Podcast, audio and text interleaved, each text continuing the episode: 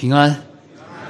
啊，有有刚刚有弟兄姐妹问到说那个 PPT 可以不给大家？我觉得比较麻烦，就是它这个做的部分呢，不是完全的都是按照那个啥内容来的，所以我们圣源呢，我给圣源发了一个整个的 DNA 的所有的内容，所以那个大家都可以有，那那个就阅读会更详细。所以呢，有人就那 PPT 就不用呃跟你们分享了，教会有。如果你是要去教导啊什么的，可以问问的教会要的。其实上呢，从内容来说呢，你去读那个 DNA 手册那里头的九个神学意象，它第一，呃呃，第一个的话，实际是一个小组的指南，跟这个福音 DNA 没有什么关系的。但是从二到九呢，都是这个神学意象的内容。那我们呢，这个这两天的时间呢，能够教呢，能够教五个核心意象，所以呢，很多你们要自己来补的。本来是要读那个的，所以我是鼓励大家，如果你拿回去以后呢，在小组中有些教会的领袖呢，你可以有些阅读。然后对应的这个有一个呃，可以在教会中主日学或者小组来跟着教的一个呢，它叫呃福音的呃呃活在福音中福音的人生，福音中的人生，在网上你可以搜到的，就在中国大陆出版的。然后网上它有那个 DV 呃有那个呃做了那个呃文字版和哦对加了字幕，还有一个有配音的。它大概就是时刻把这个呃这九个神学意象呢，用八课的方式，用八课然后走过，有阅读的部分，有讲解的部分，包括查经的，那个是蛮适合的。英文原来就是 Living in the Go 呃叫 Gospel in Life，英文叫 Gospel in Life，在那边有出的。所以那个的话呢，会帮助你那个在小组使用。那这个 DNA 呢，实际是比较深的，往往是培训这个教会的领袖的。我们过来，我尽可能能够简单的来做。然后你如果在教会的层面就小组用的话呢，我就建议用那个，你们可以用这个 Gospel in Life，中文翻译就是人生中的福音。呃，你可以到网上搜到的。啊，好，我们接下来的这这一部分的话呢。是我们的第四个模块，就是城市意象。呃，我们昨天讲到，就是说这个以福音为中心的职堂里面，其实背后呢，就整个的神学意象构成的，包括从呃福音的神学，然后今天下午谈到的这个恩典的更新或者福音的更新。那么我们我们会略过一些，比如说以福音为中心的传讲。那这个的话呢，跟呃跟我们的这些呃。呃，大家现在背景的话呢，如果培训传道人的话，我们会花很多时间讲这个。那在我们为什么要讲这个城市意象？因为这个直堂神学是面向城市的，这是一个我们的背景。我们接下来到晚上会进入说，呃，整体的教会侍奉的时候，讲那个教会教会论的实践的教会论的时候呢，我们要放在这样的一个城市的光景中来看。所以呢，这一部分课呢，是给我们从圣经神学的角度。来看城市在上帝呃的计划里头的呃，哎呀，我把那个盘拿，没关系。当我问大家哈，究竟城市的概念，什么是城市？各位的回答：城市人多，还有什么？城市有工作。呃，有不同的。那么在今天来说呢，真的是人是以城市是以人口来定义的。我们来比较亚洲很多的国家，都是呃大的 mega 的这个 urban。那么城市在圣经的时代定义的时候呢，实际上是讲的是有城墙的，有点像中国的长城哈。每一个耶路撒冷城并不很大，但在这有城墙包围的居住区，在这个居住区里头呢，有有两个很重要的，一个就是说。在这个城墙里头呢，是有一个平安的，就安全稳定的。第二个呢，这个城市是一个高度密集和多样化的，这是在当时的时代里都有的。呃，耶路撒冷里面还是其他的城市里头。那么现代的基督徒呢，对城市其实有很多的误解。我们究竟到城市是什么样的原因？大部分是因为工作，对不对？或者城市的发达，有很多的原因，所以我们那也可以看到说，我们对城市的话，我们愿意到城市来工作，但是我们究竟爱不爱吉隆坡？对，不一定，不一定。我们在上海的也问这些，尤其是从外地移民到上海的人，他们也感到他们的工作是一个很重压力的。上海是一个高压的城市，呃，要坐坐地铁工作的话，一个小时，呃，上班下班的时间，所以他说到这儿来只是打工挣钱的。那么，在圣经中来看城市的时候呢，实际有一个很重要的概念，就是我把它称为双城记，对不对？我们第一个为什么对城市有误解？因为首先在城市里面呢，第一个城不是好城，包括文化的出现，这些吹笛吹笛子的也好，做铁匠的也好，都是那个不是艺人的那条根，对不对？都是恶人的那条根，所以呢，在城市中。实际上，堕落之城的这个《双城记》里头的拉麦的儿子做的这个城，然后甚至到了呃十十一章，我们非常著名的什么巴别巴别塔，这是一个大城，对吧？甚至像老要说建起来要荣耀自己的名，所以这个城在我们的概念里头好像是个堕落的结果，没错，有这样的。但是神是不是继续让这个人间的城市继续这样堕落下去呢？如果我问你在城市中，就圣经中哪一个方面开始有正面的城市的形象？猜一下。啊？我当然，耶路撒冷是一个圣城。在那之前呢，民数记、生命记、逃城的概念是在那里出来的。那个城中是无辜的人，然后上帝的一个救赎。到后来说，我们逃往那个地方，上帝成为我们的救赎，他是我们的山寨，我们的避难所，是我们的诚意。所以在陶城的建立，在民数记第三章的时候呢，就三十五章的时候就开始有六座陶城，对不对？在这个河的东边和西边都有陶城的，立位人在里面，然后大祭司结束的时候，这些人才可能可以出来，然后都是为无辜人所预备的，就是过失杀人的罪。那当以色列人进入迦南国度建立的时候，有一个很重要，就是上帝要透过大卫建立一个城，然后呢，要为他立家室。这个城是象征着上帝之城的，在这个诗篇的呃第四十八章一到三二节里头谈到说，西安，西安这个城有耶和华的荣美，反映出上帝的恩慈在那里面。那这个就是这两个城，你可以看到说，从堕落的城开始，这个，然后呢，又有一个象征着将来的上帝之城，在这个以赛亚书的五十六到呃六十六章的时候，开始反映出那个新天新地的预备的时候，有一个城为他们所预备。启示录的时候呢，二十一到二十二章的时候，有一个圣城从天降临，这个圣城是什么？是教会，对不对？他说：“圣城节然后又向心腹预备好了，所以跟我们教会很有关系的。所以那个时候，世界呢，整个的世界历史呢，会汇集到另一个城，进入荣耀的荣耀。但是同样，你看到另一个城的结果，就是那个呃罪人之城，十八章巴比伦城，这个败坏的历史，也是汇集到一个城市。整个巴比伦象征着堕落的城市，包括彼得说巴比伦的时候，可能指当时的罗马。”所以整个就是这个成为一个旧旧约的这个巴比伦，成为一个另一个城市整个的意象。然后呢，耶路撒冷成为另一个城的指向，就指向上帝之城。所以这两个城在中间交战的。你如果还记得这个，呃，希伯来书第十二章的时候，这个上帝之城是谁？上帝亲自设计，He's the author and the designer。就上帝是设计和呃经营这个城邑的。所以圣经中有很强烈的这两条脉络，可以看到说，一个城和另一个城，上帝之城中，按奥古斯丁说法呢，在上帝之中的人是爱上帝为中心的，然后在罪人之城呢是以自我中心的城，这两个城市一直在这个征战中的。所以从这个角度来看的时候呢，我们要来问一下：今天我们怎么从圣经神学里看到我们的状态？我们究竟现在属于哪一个状态？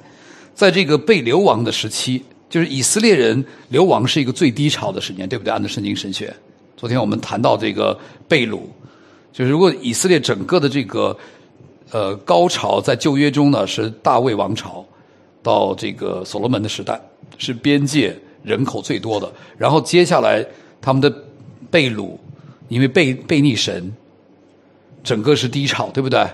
在在即使在低潮，耶耶利米第二十九章。仍然，如果我们翻到这段圣经的时候呢，对不起，我这个我要拿一下我的圣经啊，啊，拿这个，在耶利米书，请你们翻到第二十九章，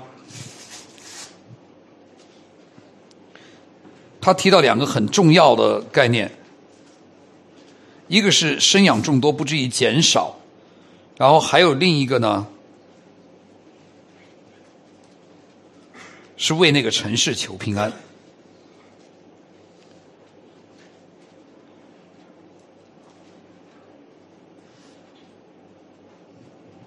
这当时的背景呢，呃，是一个假先知说他们应该啊不要去，然后呢要他们离开城市，就是开始这个呃独居的生活。然后呢，耶利米这时候说呢，对他们这样说：说被掳的人呢，第四节之后，第五节开始说，你们要建造房屋住在其中，然后栽种田园吃其中所产生生产的，然后娶妻生儿女。为你们的儿子娶妻，使你们的女儿嫁人生养生儿养女，在那里生养众多，不至于减少。然后第七节讲到，他们被掳掠到那个城，不要把它视为仇敌，而且什么呀？要为那个城市求平安，为那个城市祷告，因那个城市得平安，你们也随着得平安。这什么意思？在当时来说，其实有两个点。对于巴比伦来说呢，他们被掳在巴比伦。巴比伦是要把他们纳入他们的文化体系，把以色列的精英拿来，对不对？让他们接受巴比伦的文化，接受巴比伦的信仰，这是要同化他们。用我们今天的属灵话，就是世界想要做这个事情，到这个城市来，这城市要改变你，城市本来的文化，他要把你 assembling 出来，变成这个城市的一部分，跟这个文化完全的认同。然后呢，这个教教会中假先知呢，跟他们讲说：哦，你们不能进入城市。那个城市很危险，你们要在哪里生活呢？到山上去。你后面，你如果接下来看下去，那个就呃第八节说，神如此说，你们不要被你们中间的那些先知和占卜的人诱惑，也不要听信他们自己所做的梦。他们要说就是说，你们要离开这个巴比伦，你们要到哪里去？到到外面去，要远离城市。那今天我们也是面临的问题，在美国的时候很明显。郊区的生活是很重要的，城市也充满很多的罪恶。城市是善与美都交接的地方，所以在这个地方呢，你可以看到，在中今天来说呢，当耶利米对于被掳的人、散居在这个巴比伦的人，他说：“你们仍然在那里要生养众多，当成生养上帝的形象，他的儿女，然后呢，要为这个城市守平安。但是呢，你不要被这个城市同化。”所以有抗争文化的部分，也有为城市共同的繁荣和发展的部分，能够达到最后的沙龙。因为七十年之后，贝鲁结束以后，你们要回到将来的地方。所以在这个背景中呢，如果你来看我们今天的教会的时候，新约中也用这个贝鲁流放的概念，对不对？彼得和雅各都用到。我们是不是流亡者？我们散居在各地的。当雅各书来向以色列问安的时候，他们也是在当时的时候整个被散居出来的。然后彼得说：“你们是寄居者 d i a p e r s y 是一个概念。那那时候他们是被掳到了哪里去？巴比伦，在旧约中。然后新约的作者仍然用这个呢。你们现在呢，是神把你们散居在各方，要为那个住在那个城里的来求平安。”有一次我们在北京讲课的时候呢，呃，我们一个同事就这样没有说，呃，因为大部分都是牧者，所以我一般就说啊，教会的牧者，呃，平安。然后那那次我们讲，我们就说北京市的呃祭司们平安，他们非常吃惊啊，就是他们很不适应说我们是这个中间的祭司，但是事实上你如果明白，我们就是在新约的神学里讲，我们是散居者。被打散以后，或分在外方，然后把上帝的荣耀要布满全地的。有人在说，旧约如果是让他们归为那个耶路撒冷的话呢，来反映上帝的荣耀；新约是上，因为耶稣基督升到天上，在新天在新在天上等待我们，所以这个时候呢，整个是一个外展型的，要把上帝的福音传到万族万邦的。那我们就成了像陶城一样的设在世界上的每一个教会成了陶城，明白吗？这概念可以连得上哈。所以我们实际上从这个角度来说呢，我们就有两个不同的身份。我们作为寄居者的时候，我们知道将来的新天新地是我们永远的家园，在这个地上我们是过客，但是在过客中要为这个城市求平安。我们仍然要属灵的繁衍我们的后代。穆斯林在这个国家很能生的，基督徒因为可能富裕还是什么样的原因，在美国也是生的比较少的，天主教生的多一点。那当我们去这个清教徒神学院的时候，碰到他们的那个教会是比较保守的改革宗神，是清教，就是说是是这个荷兰的族裔的。他们那个教会呢很有意思，一个八百多人的教会呢，人口就是说家庭不到一百个，也就是说每个人呢平均一个家庭有八九个人，所以呢他们一个家庭就是自然的是一个小组，所以他们的家庭的这个敬拜生活是很重要的，那我们很难想象。汤姆斯有一次问我问我说我们我们是不是能生生过这个这个穆斯林？他说不可能，我们大概生五六个就到顶了，穆斯林生十二个。所以所以这个你可以看到，当然我们不是就是我们的当中透过传福音属灵的生养，所以讲的时候，这个这个生养众多不至于减少，为这个城市求平安呢，是一个共生的阶段，在耶稣基督来之前。那么有两件事情在这是重要，在这个阶段里面呢，我们基督徒。我们的身份和我们最终的忠于的对象是上帝自己，对吧？我们的公民权其实不是马来西亚、美国、中国，虽然这个是我们地上的一个身份，但是我们最高的身份是天国的大使，是上帝的儿女。所以，如果从这个角度来看，我们这个身份很重要。我发现我们中国人呢，在这个认定上呢是蛮虚假的。我们有一次，我在我们叫呃团契查经的时候，就大家很真实。我说：“你你自己写，你认为你最重要的呃定位是什么？你的身份？”我们一般人就会说：“我是我妈妈的儿子，呃，我呃我妻子的丈夫，呃，我我孩子他爸。”啊，说了很多，到最后说：“哎，我还是基督徒，或者我是华人。”所以你认为呢？他主要的认定的时候呢，我们在海外的时候，基本上是华人教会来定义我们自己的。所以我们经常华人在前面，基督徒在后。实际上倒过来，是我们基督里的身份，那个天国的大使要是在我们的前面的。那同时另一个的话呢，我们又因为住在这个地上，我们有一个双重的身份。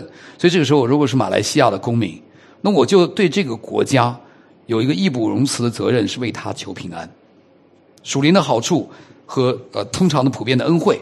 所以呢，这一群人类呢，这是第一个特点，双重的身份，第一个优先。是天国的子民。第二个呢，寄居者呢，总是在一个被赞美和被逼迫的张力中间。在美国呢，呃，有一个事件对我影响很大，就是啊，对对，我是亲历参加的，是中国的一个呃三字教会代表团到我们周边的教会来。那教会的牧师呢，跟我是朋友，他就邀请我去帮他们做翻译。那这个中国的这个呃代表团来的时候呢，他们非常吃惊那个做法，就是说两位牧师坐在中间，这边呢都是。呃，美国政界的，比如说这个县里的县长啊，或者说监狱长啊，然后因为都是反映出基督教在文化领域怎么样的。然后这边呢是呃职业人士，就是说他可能是企业家，可能是这个呃办一些 NGO 的，就是呃那他们就会来处理说呃呃贫困的问题，呃失业以后再训练的问题。在这个过程中呢，你就对这个呃。对我一个很深的冲击，就是说，大家开始意识到说，呃，政府呢，一方面呢，虽然在美国他不太喜欢，呃，教会太，呃，影响力太大，但另一方面呢，当这个教会有一些，比如说，呃，扶贫的项目，政府能对孩子贫穷的孩子提供了星期一到星期五的中饭早餐，然后他教会提供了星期六和星期天的，所以他在这个时候他希望你，最重要他是赞美你的，明白我意思吧？他是他希望你的，他并不希望说，哎，教会突然都消失了，那教政政府来说就要增加很大的开支，在他的这个扶贫的里面。但另一方面，他又不喜欢你，就是当你呃现在抵制奥巴马的这个厕所政策哈，我就说揍，就是这个呃呃这种这种方式的时候呢，虽然你最近的就上个应该是昨天吧，那个波士顿就已经呃麻省就已经通过了。这个学生的话，你如果认为你是女孩虽然是个男人，你就可以到女厕所去。所以是为百分之一、百分之二，这很难在你们国家想象的，在中国也很难想象。但是在中国已经有一些人跟风了，就开始说啊，这个，因为他最大的原因就是这些人的 choice，他的这个不能被歧视。他感觉是男人就是男人，我感觉是女人就是女人，不管你整个的真实的情况。所以这个的话，你当你为这个东西站出来说话的时候呢，就会被逼迫。呃，现在王一牧师呢是在派出所里，我刚刚收到短信呢，就是他每到六四期间呢，都会被公安局说，呃，你会是一个有碍呃目前的这个公共。安全次序的人物，所以在六十期间，他大概有有两三天的时间会到这个派出所待着。所以这这是他们教会每年在这个时候，因为他们的公共祷告日呢是在这个时候，在七六月到七月啊不在五月到七六月之间呢，是作为中国的祷告日，因为正好他们有四川的地震在五五一五一二，然后中国的六四，所以在这个时间呢，他们就非常的敏感。所以你当你做这些事，有一方面他很喜欢你的。比如说，政府对他们有一件事情比较喜欢的，他们做上访人士的福音工作。我讲这些东西对大家有有帮助吗？就让你看一下，在不同的就基督徒在不同的文化里，他们做什么样的，在城市里面，他在这个上访的人呢，在中国是这样的一个一个问，就是说，在下面的这个呃这个应该怎么说，政府的这个官员嘛比较腐败，或者说在拆迁的时候呢，呃各种各样原因。就不公的问题出现，那他们就要上访到省城，就是来来告。那基本上政府就把他们在收拢起来，用大把子把他再送回去，所以都不能解决问题。这些人在长期的上访中间呢，已经就是说对政府相当的仇视，像火药桶一样一点就爆的。那教会怎么样来向他们传福音？怎么变成一个和谐、真正的和谐教社会的呢？教会就是这样讲，他说：“我知道你有冤。”那你应该到哪里呢？到教会来告，因为在教会的法庭里，上帝是公义的，是良善的。你向他先呼吁，人间的法庭没有一个是公义的。然后之后就爱他们，给他们在讲福音。那当他们开始明白这个呃，明白福音里面的饶恕，明白和好的时候呢，他们就不再这么简单的仇视政府。所以政府在一方面呢，挺喜欢他们做这事儿的，明白吧？你就知道，在基督徒，你可以发现有很多的基督徒，但是他可能不喜欢六一儿童节，在这个时间，因为是国际六一儿童节。可是中国有坠胎最多的国家，那他们就是说，孩子和大人都教会领袖就上街说，这个胎儿是生是生命，然后有有一些人就被在公安局啊待了这个七个小时。所以这这两个的张力，就是他不喜欢你的地方，他一定是。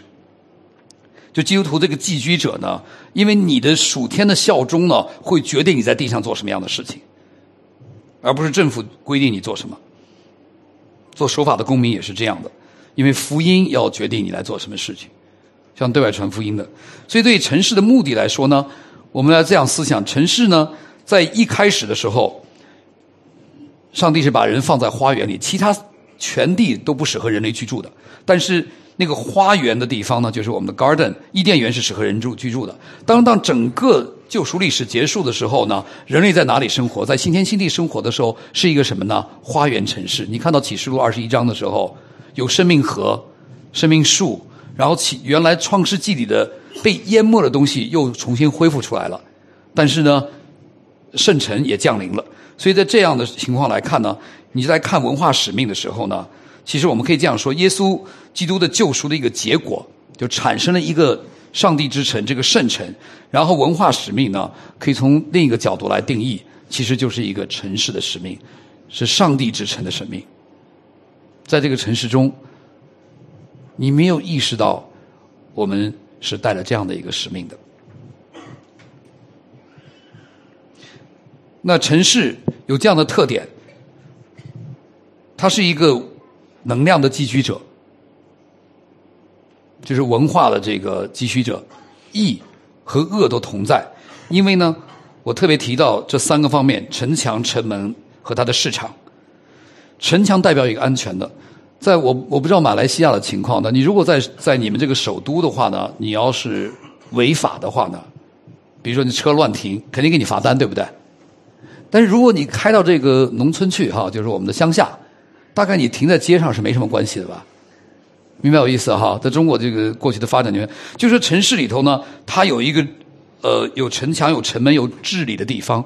你看到这个《路德记》里头讲说这个呃波阿斯，然后他在在长老中间，在城门上，甚至在诗呃在箴言里头讲的智慧的妇人说，她的丈夫在在城门口来决定这些事情的，就代表他们这个长老在这个判决治理他的民事议案的时候，所以在城市里面你可以看到说，整个的公义和良善都是在那边有有判断的，你不能随便来乱来的。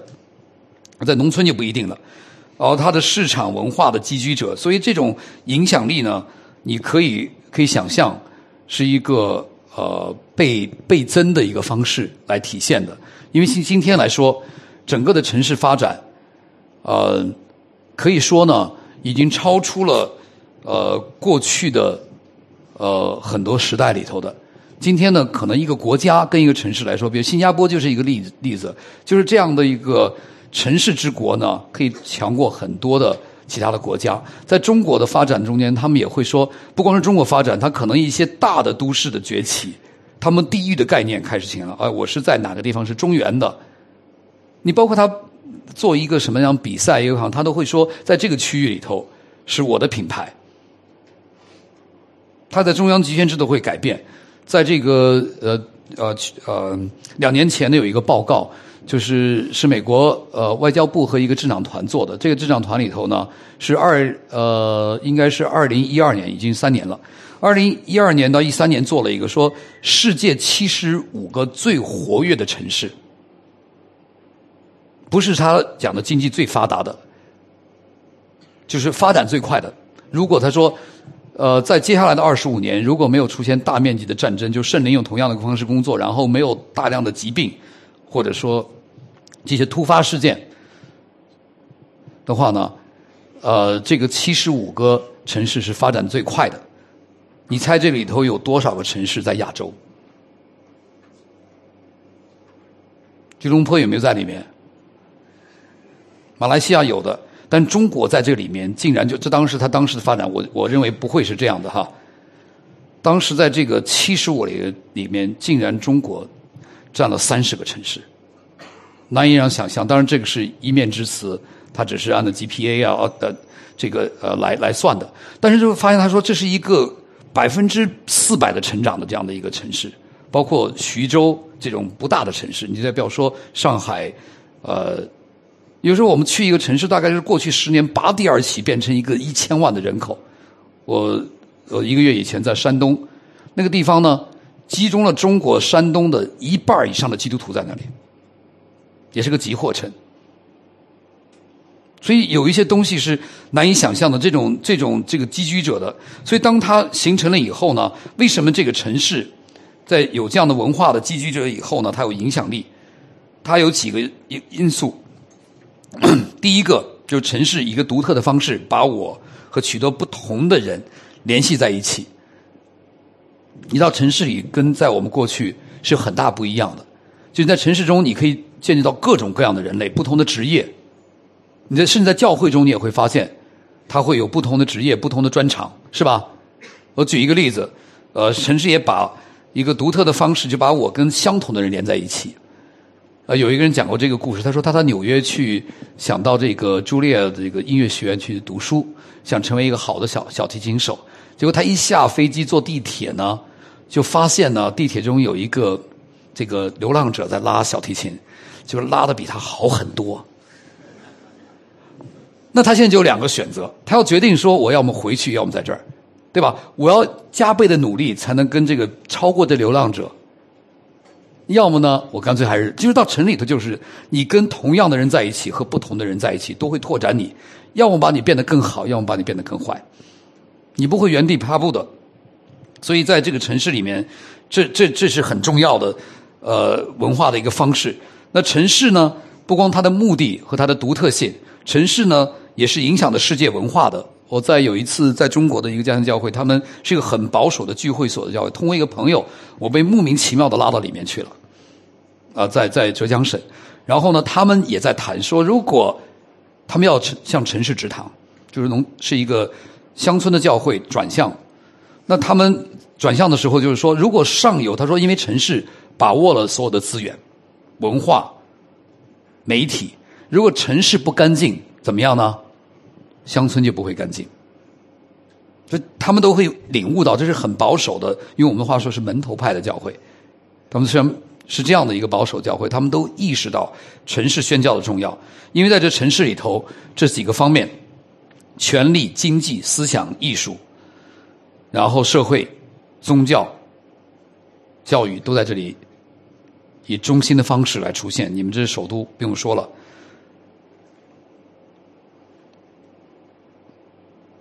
你如果我问你，保罗当时在宣教的策略里头，他怎么用他的宣教策略的？他去了哪些这些中心？如果你细想的话呢，跟我们今天罗列都有关系的。他最后到了罗马，他的他的政治和权力中心；他去过以佛所，是他的宗教中心，拜戴安娜的，对不对？然后呢，去哪里？哥林多是他的商业大臣，有点像上海或者像纽约。所以你你来看他的时候，他去雅典是他的文化中心，对吧？所以当保罗去的时候，绝对是带着上帝之城的概念去的。我相信他是这样的方式去建立教会的、职堂的。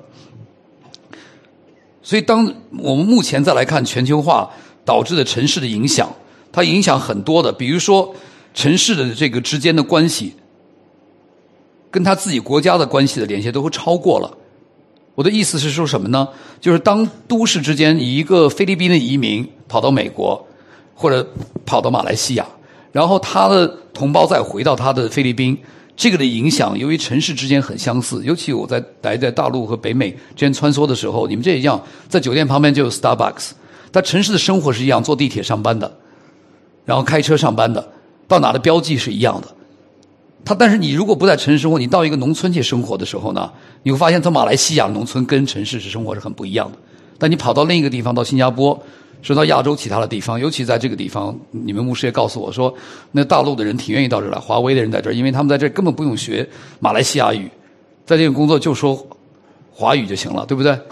所以它的连接性就很强，它很快在这个城市发生的事情就会到另一个城市去了。然后都市的网络也相互影响，甚至超过本本土的。我讲的这个都市的网络和经济，比如说大的这些大的公司吧，它甚至比某些国家的国力还强。微软、Walmart 这些大的 Google，它就会影响到呃很多的。所以从一个角度来说，城市的城邦又再度的兴起。所以有人这样说。他说：“大都市的景区，而不是一般普通城市的，也不甚至不是国家，也不是某一个民族，正在浮出水面，成为世界上影响力的竞争场上的种子选手。”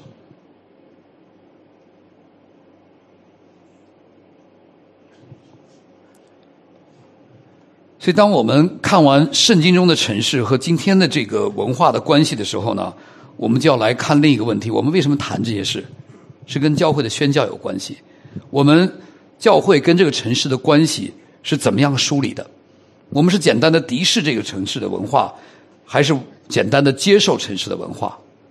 还是像圣经刚给我们的楷模，是做这个张力之间的一方面，成为他的光和盐，成为他的祝福，为他求平安；另一方面，我们在繁衍我们的属灵的后代。在这个文化里面，城市和教会，上帝给教会有一个使命。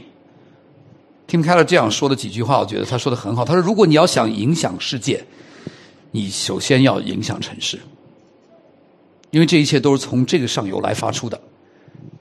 你得到了这个城，在城市里头，因为有不同的人，城市是穷人、富人、意见人士都集中在城市里的，他很容易生存在城市里。”这是第一个，你要想影响世界的话，你一定要透过城市开始。第二，他说，如果影响你一个地区，甚至到海外的话呢，你要影响着城市，因为他们是在这个全球化的过程中穿梭着，无论是商人、教育家还是不同的，这个都是他们很很有很重要的地方。如果你想影响文化，你要影响城市。那基督徒怎么样影响文化？因为文化有不同，这不是在讲说你做电影、做其他的这些特定的文化，他讲这个价值观的问题。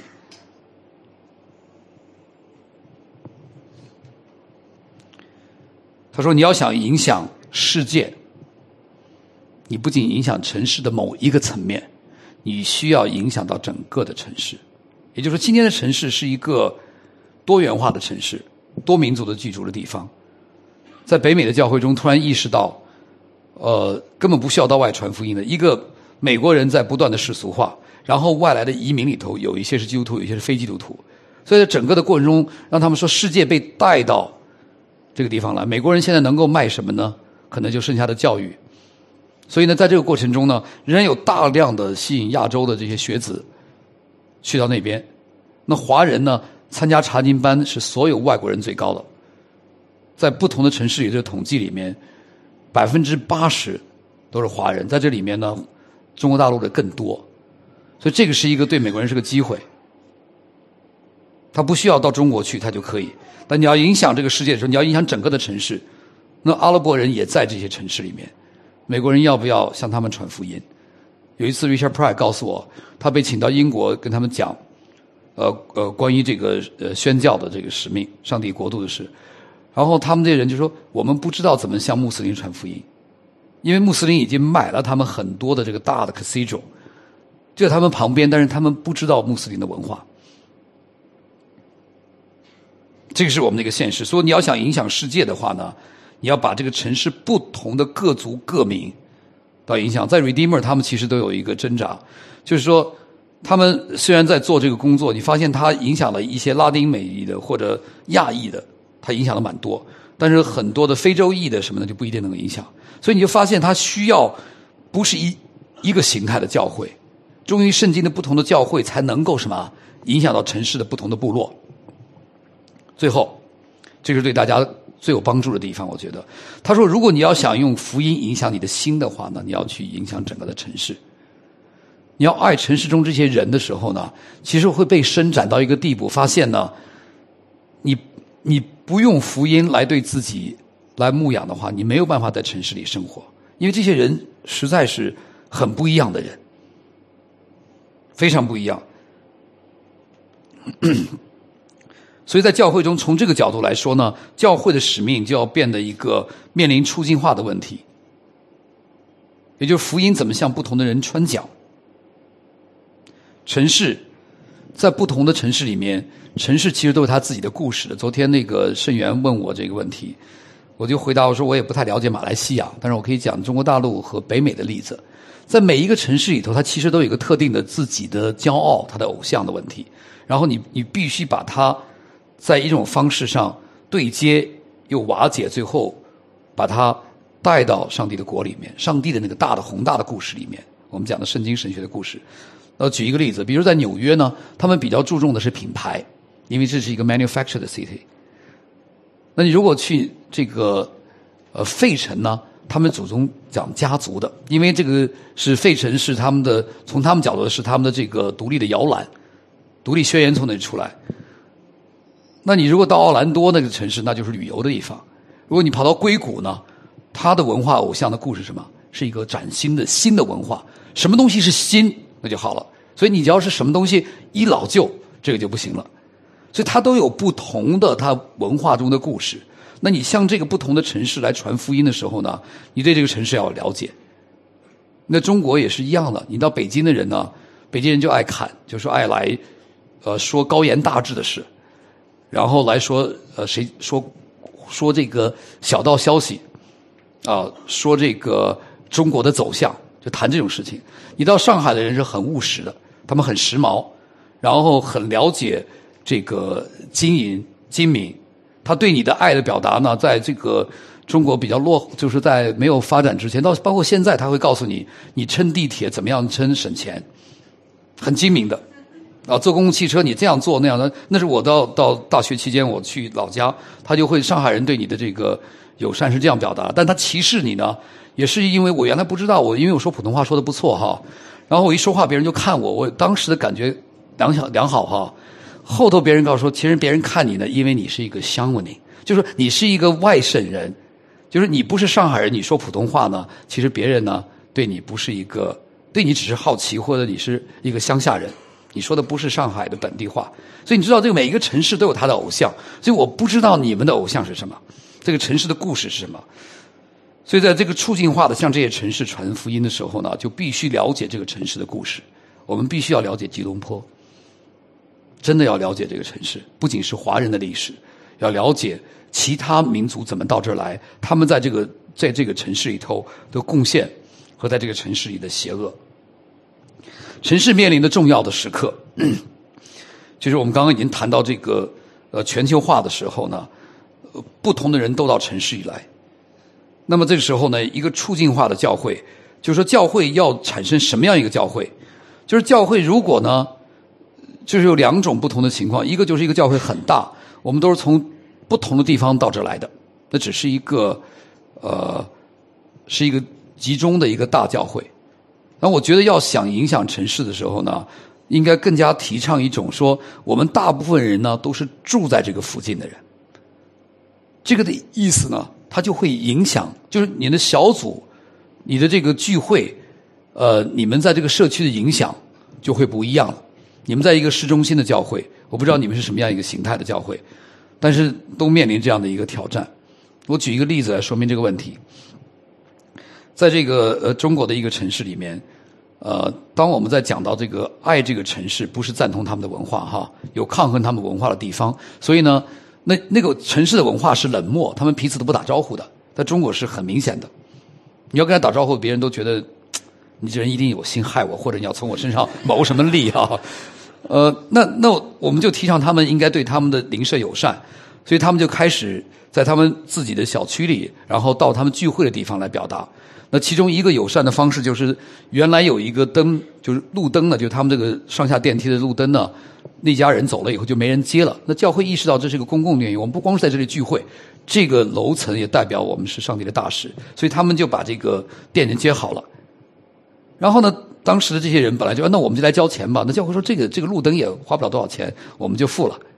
然后下面的厕所公共厕所很脏，他们也意识到这个，虽然就是有这个专业人来所谓的这种，我在中国叫这个什么，呃呃，我一下说不出来了哈。不是环保，就是这个社区的服务吧。但是这个公共领域打扫的很不好。那教会开始清扫这个的时候呢，就对他们社区产生影响了。这个影响会产生一个互动。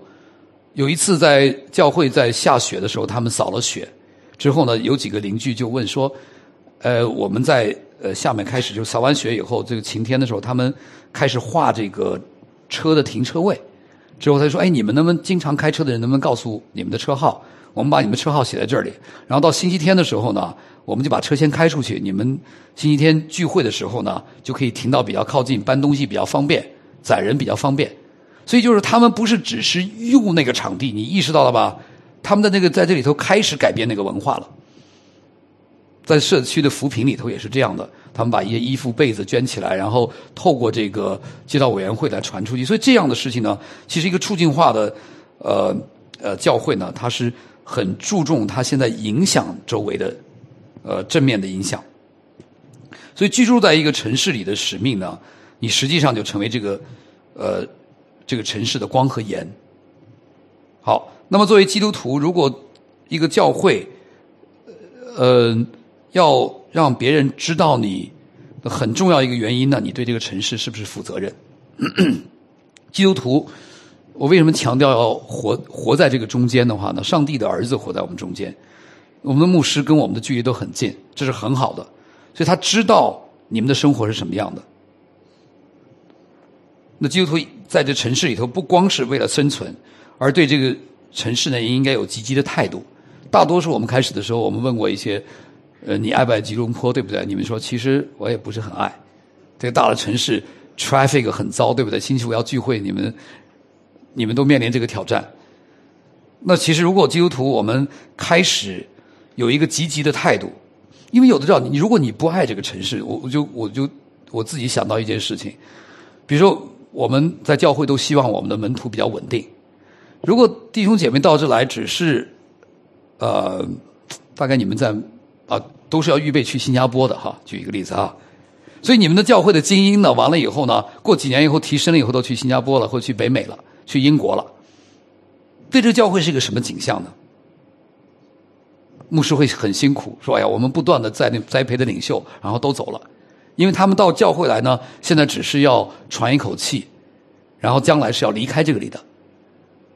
所以这个对我很有启发。当时在杭州有一些弟兄姐妹意识到这个事情的时候呢，他们宁肯拒绝提升到北京、到上海更大的城市去，我就做一般的这个主管或者 manager，而我不愿意提升成更高的主管，而不对这个教会委身。所以这个都是对一个城市委身的一个结果，它能够长期的影响。所以基督徒呢，从了这个积极方面，还有一个呢是抗衡文化的，就是城市中这些邪恶等等。我们刚刚举的这些例子，呃，刚刚从正面的角面和负面的方面，你都可以来说，基督徒如果在这里生存，你要透这个方式的话呢，你你来可以造福这个公公益的事业。基督徒原来做过很多这样的事情，医院的产生、图书馆的产生，其实都是基督徒做的。在现在的社会，我们应该怎么样来做？所以基督徒全体呢，应该委身一些共同的 commonwealth，就是说，对这个对佛对佛教徒对什么穆斯林都有好处的，可能是白白给了他们，他们占了我们一点便宜，但是如果赢得他们的心，所以这个是很重要的。所以一个正正正面的城市观呢，我们可以说教会对城市的态度要改变。我们问大家：只是藐视，还是逃离城市？在昨天的视频里看到那个姐妹讲，他们在中国现在是很明显的，从上到下都没有安全感。有钱的人要逃，没钱的人也要逃。政府的官员没有要走，也不知道哪一天他要进监狱。在在这个现在的监狱中，说比国民党的时间，共产党关共产党更多。听没听过这个？可能在这边，国民党的时候抓共产党，对不对？那。那这个四九年以前，那现在呢是共产党人抓另一些所谓的贪污或者他们的政敌，把他们抓到监狱里，所以他们也不不安。一个处级以上的干部，他的护照不能在手里的，就他没有办法到外面去旅游的，就除非他就是他的这个护照是这样来控制的，生怕这些人。所以这在这样一个情况呢，呃。教会怎么样？因为看到上帝国度的盼望，这些人说：“我要留在这个国家，留在这个城市。”我们还是说，教会从正面来说，我体现出上帝之城在这个教会在这个城市中的彰显。而我们只是到这儿来利用，比如说我们到首都来工作，我们想想我们的履历表会会改变了，对不对？我在这个科隆坡，在一个大的公司里头，在一个外企或者一个合资企业，这你们也是都一样的。马来西亚是个蛮发达的地方，所以你在这个过程中，你会发现，你到这个城市来的时候呢，其实我们都有不同的动机的，倾向利用、忽视，我们只是把东西掠夺过来，占为己有，我们还是说跟城市的邪恶征战。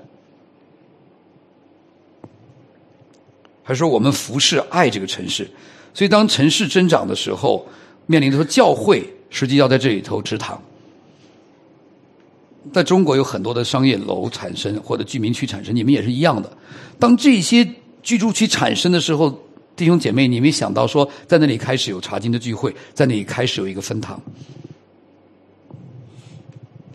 所以宣教的概念呢？实际上，从一个角度来说呢，是要圣城呢，这些陶城或者上帝之城呢，要在城市中发展，在地上要寻求共同的福祉。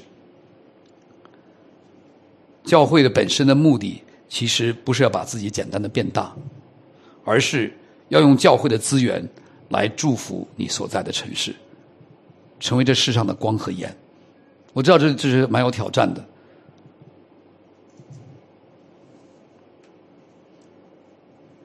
我们讲到这里，我想有点时间，我们在什么时间要结束？